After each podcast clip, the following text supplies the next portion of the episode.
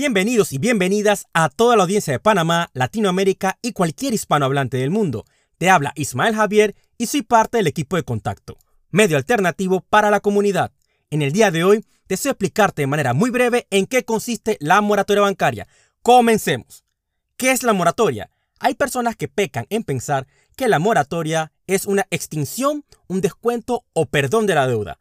Pues una moratoria es un aplazamiento de tu deuda compromiso en un determinado tiempo. Es decir, que lo que no pagas hoy lo pagarás en meses, semanas o en años, dependiendo del tiempo determinado adquirido, sea en contrato o por ley.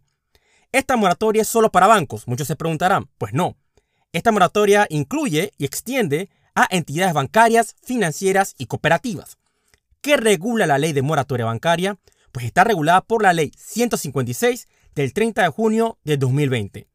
¿Qué incluye la ley de moratoria? Pues esta ley de moratoria tiene una duración hasta diciembre del año 2020, es decir, hasta este año. ¿Qué servicios bancarios incluye? Pues todo lo que tiene que ver con préstamos personales, hipotecas de autos, hipotecas de casa y tus tarjetas de créditos. Interesante. ¿Qué se suspende? Pues el pago del capital, es decir, la parte, el monto de dinero que le pediste al banco prestado y los intereses moratorios.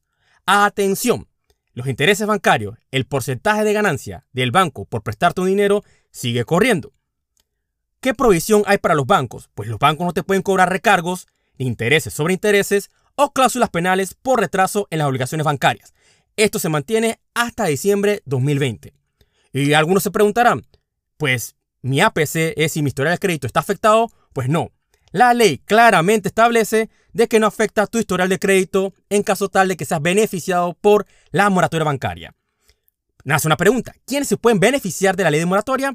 Pues todo trabajador suspendido o despedido, independiente y comerciantes cuya actividad haya sido afectada por las medidas sanitarias. Pues bien, esta es la moratoria bancaria. Solo queda agradecerte por escucharnos y si consideras útil este audio, nos ayudas muchísimo compartiéndolo. Pues síguenos en nuestras redes sociales tanto en Instagram como en Twitter como arroba contacto rayita abajo 507. Nos vemos en otra cápsula. Saludos.